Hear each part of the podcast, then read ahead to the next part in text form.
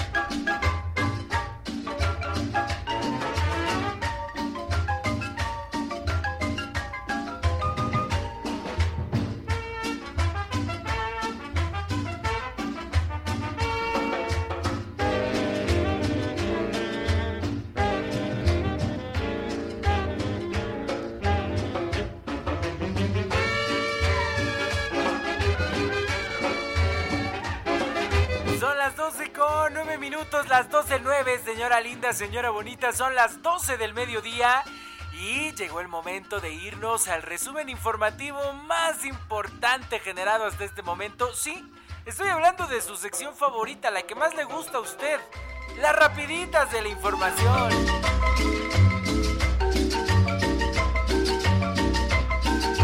El resumen informativo más importante lo traigo en estos momentos para usted, para que siga su mitad de semana, siga su miércoles de tianguis, su miércoles de mercado en la ciudad de Huamantla, perfectamente informada de todo lo que acontece a nivel local, nacional e internacional. La voz que la acompaña, la de Christopher, y le traigo las rapiditas de la información. Le recuerdo que si no nos puede usted escuchar en vivo por cualquier situación, ya nos puede usted escuchar en cualquier, en cualquier plataforma digital de música como Spotify, Amazon Music, Apple Music, la que usted le guste. Mire, ahí en el buscador le pone las rapiditas de la información y ahí le aparece su servidor y amigo Christopher Méndez para llevarle el resumen informativo más importante generado hasta este momento. Y es el mediodía, son las 12.10. Mañana, bueno, mediodía, bastante nublado, frío en esta zona oriente del estado de Tlaxcala, pero con la mejor energía para llevarle a usted toda la información. Así que abróchese bien el cinturón, mi rey, mi reina, aquí comienzan las rapiditas de la información.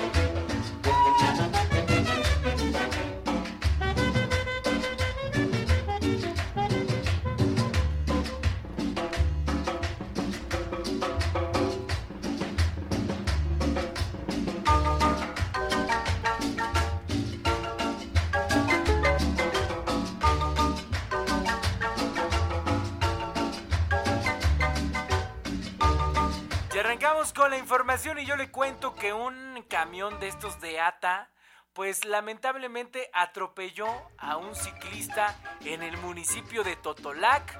Así como lo está usted escuchando esta mañana, un camión de la empresa ATA atropelló a un ciclista de aproximadamente 30 años de edad en la zona del Trébol, en el municipio de Totolac.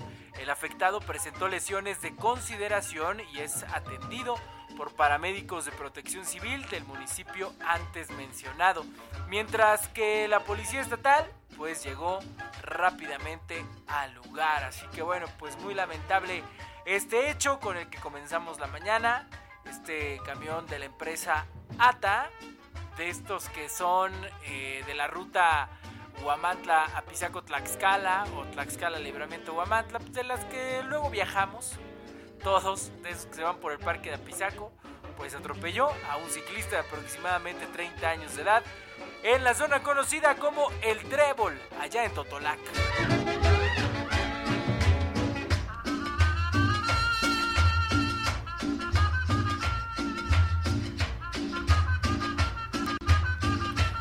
Yo le cuento que continúa la violencia en nuestra entidad tlaxcalteca, ya hasta se está haciendo pues costumbre estar hablando de estas situaciones muy lamentablemente.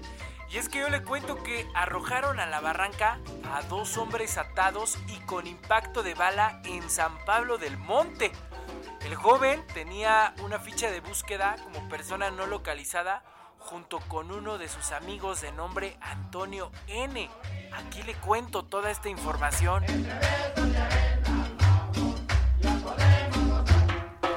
Mire usted, maniatado y torturado, fue localizado con vida Emanuel N., de 29 años de edad, la tarde de ayer, en el interior de una barranca del barrio de Santiago, en el municipio de San Pablo del Monte. Además, tenía un impacto de bala en la espalda y tenía los ojos cubiertos. El joven tenía una ficha de búsqueda como persona no localizada junto con uno de sus amigos de nombre Antonio N. Ambos fueron localizados con vida, arrojados en la barranca, sin embargo tienen huellas de violencia. De acuerdo con el primer reporte de las autoridades, ambos sujetos son pues consumidores de estupefacientes y que en días previos sus familiares los reportaron pues como desaparecidos. Ahora serán las autoridades estatales las que investiguen y determinen las causas de este hecho que podría pues eh, como tentativa de homicidio, lesiones y tortura. Los dos hombres fueron trasladados a un hospital para su atención médica. Muy lamentables estos hechos. Torturados y maniatados fueron localizados con vida estos dos jóvenes allá en una barranca de San Pablo del Monte.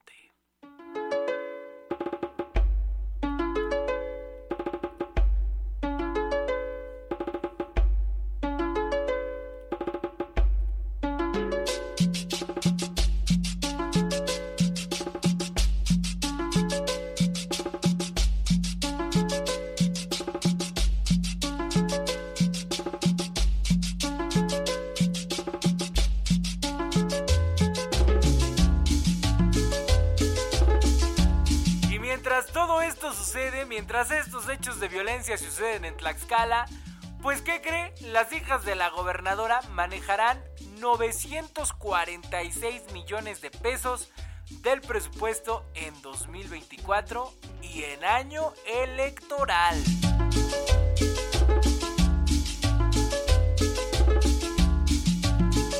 Cuento que para el ejercicio fiscal del 2024, que es considerado año electoral, la gobernadora Lorena Cuellar Cisneros avaló un presupuesto nada más de 946 millones 837 mil 976 pesos para dos dependencias en las que sus hijas María Fernanda y Mariana Espinosa de los Monteros Cuellar son quienes las representan. Dicho presupuesto, que ya se encuentra en análisis en el Poder Legislativo, pues detalla que en el caso de la Secretaría del Bienestar, cuya hija es María Fernanda Espinosa de los Monteros, pues es presidenta del comité consultivo y manejará un presupuesto por 526 807 mil 288 millones de pesos. Dicho recurso será destinado en partidas por ejemplo, de la Dirección del Bienestar Integral por 153.8 millones de pesos. La Dirección de Participación Social manejará 184 millones de pesos. Para la Dirección de Infraestructura Social, un recurso por 93.6 millones de pesos y Desarrollo Comunitario por 40.6 millones de pesos.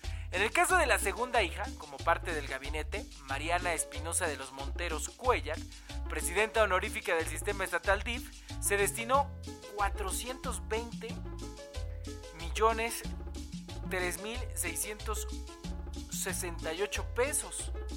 De este presupuesto, para la Dirección de Planeación, Evaluación y Administración, 246 millones de pesos serán destinados. Para la Dirección de Atención Especializada de Grupos Prioritarios, se destinaron 86.9 millones de pesos y para la Dirección de Atención Integral para la Familia un monto asignado de 37.1 millones de pesos. De tal manera que ambas dependencias, encabezadas por las hijas de la gobernadora como presidentas de comité y honorífica, pues les fue asignado un presupuesto para 2024, escuche usted, de 946 millones 837.976 pesos.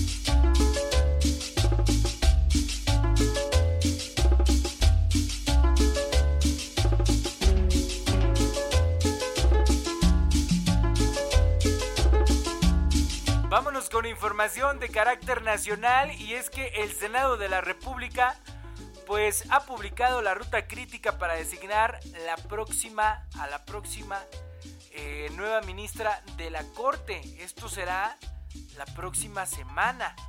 El acuerdo publicado no establece el periodo para el que sería electa la nueva ministra, es decir, por 15 años o solo por alrededor de un año, que era el tiempo que restaba al ministro en retiro Arturo Saldívar.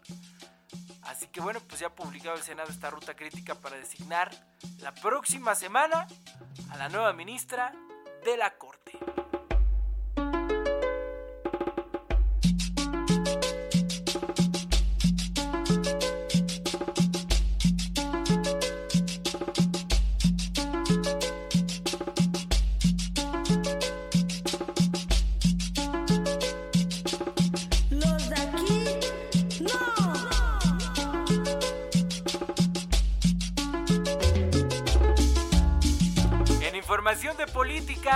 Frente Amplio por México va por la presidencia y el Congreso con 553 millones de pesos. Aunque ya olvidaron eso del Frente Amplio por México, ahora lo rebautizaron y se llama Fuerza y Corazón por México. Y gastarán 553 millones de pesos para ganar la presidencia de la República y el Congreso de la Unión en su Cámara Alta en su cámara baja. Así que ya no se llama ahora Frente Amplio por México. Ahora se llama Fuerza y Corazón por México, que integran los partidos PRI-PAN y el PRD.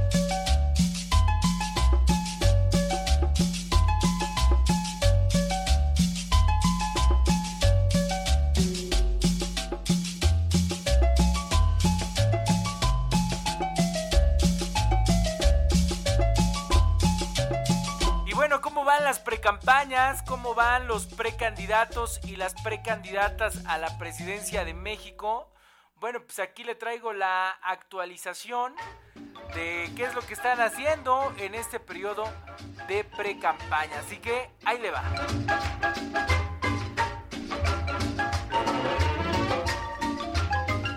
En el día 2 de precampañas, Claudia Sheinbaum no descarta sumar a su proyecto a inconformes del Frente Amplio por México. Ah, no, ya no se llama Frente Amplio por México. Ahora se llama Fuerza y Corazón por México. Bueno, la oposición, pa' pronto.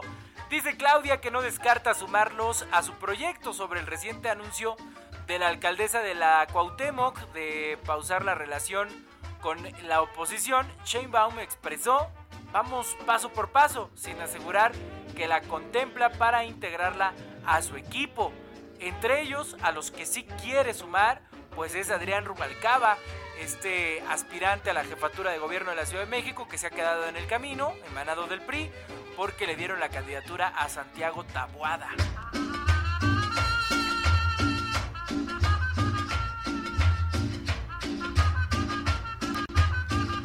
Regresa la calca matona, dice Samuel García.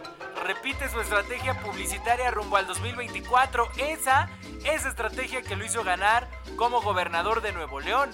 En un spot donde aparece su esposa Mariana Rodríguez con sus tenis fosfo fosfo, Samuel emula su estrategia de campaña en las elecciones de 2024. Y es que la neta yo quiero decirles que sí se vuelve bastante peligroso Samuel García. No sé si para repuntar una ventaja tan grande como la que lleva Claudia, pero sí para meterse de lleno, pues a pelear ahí contra el Frente Amplio paso a pasito. Porque la neta es que son muy buenos haciendo este, este tipo de campañas, eh, tanto en redes sociales como a ras de piso. Este tema de las pegaderas de calcas en donde Mariana Rodríguez se va a la calle y empieza a pegar a los carros. Todo es algo que ellos lo traen muy bien estudiado, saben ganar campañas. Y la neta es que la estrategia yo no la veo mal, la veo bastante bien, por lo menos en redes sociales está pegando. Así que ya veremos qué tanto crece Samuel García y su estrategia matona de la calca rumbo al 2024. Hay que ver, yo creo que va a crecer, yo creo que va a crecer Samuel García y Mariana Rodríguez y toda esta campaña del Fosfo Fosfo y cantar. Apenas sacaron, fíjate, te quiero contar que apenas sacaron un video en el cual hacen hasta rapear al alcalde de Monterrey, Luis Donaldo Colosio Riojas, sale ahí rapeando y mostrándole todo el apoyo a su amigo y su compadre Samuel García. La neta es que traen, traen un, un trip bastante bueno los de Movimiento Ciudadano y se agradece pues, que le pongan condimento a la contienda electoral porque Claudia Sheinbaum es como muy cuadrada, muy acartonada, pues es el oficialismo. Y Xochitl Galvez pues le puso de su cosecha, pero como que de un tiempo para acá yo siento, no sé tú, que se cayó un poquito. Así que eso lo puede aprovechar Samuel y toda su banda de MC pues para, para ir ganando un poquito de terreno.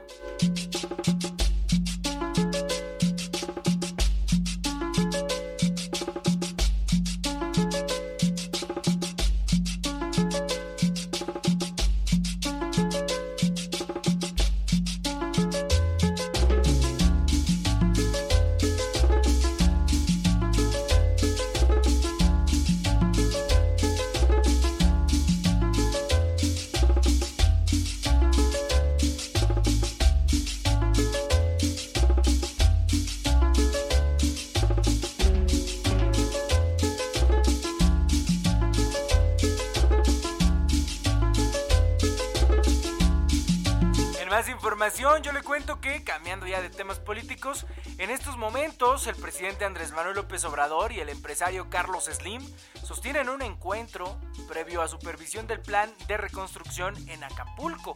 El presidente López Obrador también se está reuniendo en Palacio Nacional con Francisco Cervantes, presidente del Consejo Coordinador Empresarial. Así que bueno, pues ahí están las estrategias para la reconstrucción del puerto de Acapulco después del devastador huracán Otis.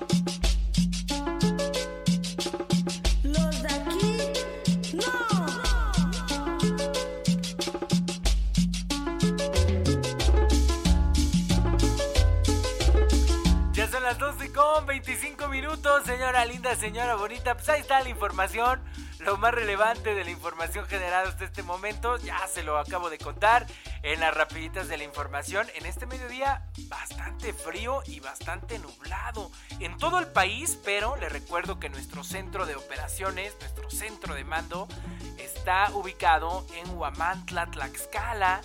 Desde aquí sale nuestra señal y en esta zona del oriente del estado de Tlaxcala, la verdad es que está muy nublado. Yo lo veo muy nublado, aunque yo estoy en cabina.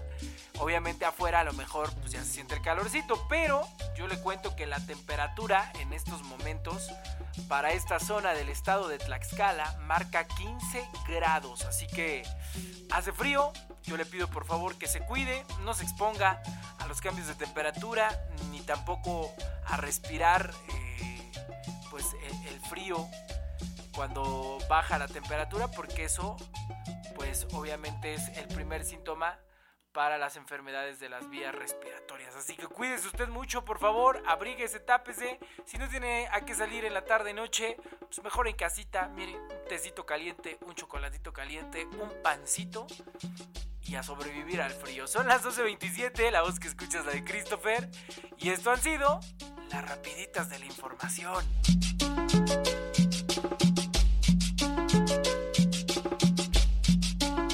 Así es su sección más gustada de la más peligrosa, las rapiditas de la información. Las puede escuchar al mediodía, de lunes a viernes, o si no le da tiempo, pues en cualquier, en cualquier plataforma digital de música. Apple Music, Amazon Music, Spotify, la que usted le guste, ahí nos escucha completamente en vivo o en www.peligrosa.mx. 1227, estas fueron las rapiditas de la información. Cuídese, amor y paz. Y recuerde que solo estamos un instante, así que hay que aprovechar cada momento. 12.28, muchas gracias.